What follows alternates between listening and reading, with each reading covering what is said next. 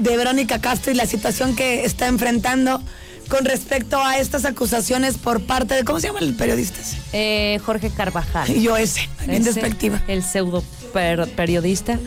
Pues sí, eh, miren, ya se supone que se filtraron unas supuestas conversaciones, pero en un chat en donde ni siquiera estaba Vero, Vero Castro. Al contrario, las fans como que veían a Vero como un, como un sex appeal, así muy guapa y había mensajes, sí, sí, un poco subido de tonos, diciendo, sí, vamos a enfiestarla y sacarle la información si, a- si anda con Yolanda o con Ana Gabriel. Y luego otra, ay, me siento hipócrita, pues vi una foto con un escote y la verdad es que sí me gusta, con otras palabras, ¿no? Pero en ese chat no estaba Vero Castro, ella no estaba ni incitando, ni pidiendo fotografías, ni mucho menos. Ahora ya salieron estas eh, declaraciones de las supuestas víctimas diciendo que ni al caso, que Vero Castro jamás les faltó el respeto y están hasta acompañadas con sus papás. Porque yo creo que los papás dijeron, oye, a ver, hablaron con ellas, pasó esto, no, pues entonces da una declaración porque La están... sí, la están queriendo manchar y ¿Y de dónde sacaron los nombres de las chavas?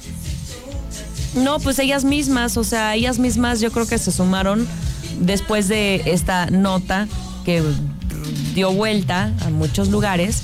Ellas Y dijeron, solitas vamos, salieron. Sí, vamos a hacer una declaración. Fue en Ventaneando, me, me acuerdo, y tenemos el audio.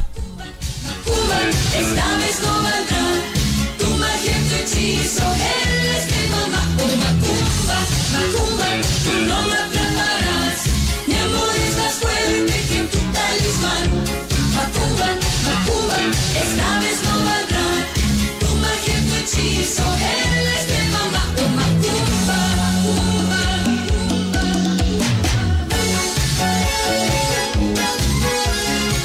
contacto por Twitter, que fue como que todo este, que todo empezó porque empezó la telenovela Rosa Salvaje y ella empezó a contestar como mensajes de la novela de que preguntaban, ¿y cómo fue esto? ¿Y qué pasó con este vestido? ¿Y dónde quedó esto? ¿Y dónde quedó lo otro? Y ella contestaba. Este grupo, como se llama, que es, eh, él dice el nombre, el señor este, que es las, fantas las Fantasmas, éramos un grupo, empieza siendo un grupo de ocho. Y con el paso se fue haciendo a cuatro nada más, que somos las tres que estamos aquí, otra persona y total se quedan cuatro.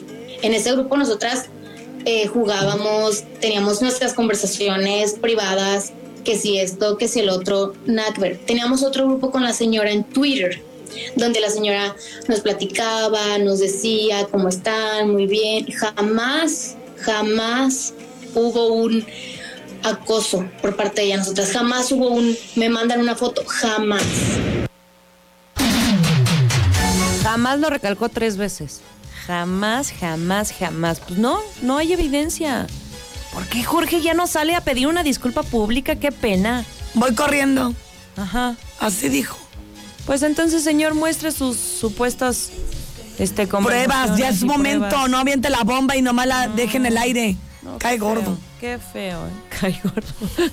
Ay, no, ¿sabes cómo tengo hambre? Y ahorita pensé, dije, ay. Pues ya de una vez voy a invitar a Grace. Ah, Ya de, ay, ya de una vez dije, mira, Grace, le pido Sí, un jala. Ah, para que se haga su gargantichi. Y, Y vámonos, Y vámonos, con unas pizzas de gran calidad, precio y atención. Toques de vino de mesa, cócteles al estilo Diabolo. Es una pizzería italiana, la tradicional, no cualquiera. Dos sucursales, Constituyentes y Avenida Universidad. Disfruten, celebren, cierren algún negocio, lo que usted desee, vaya a El Diablo. Vámonos con música y regresamos.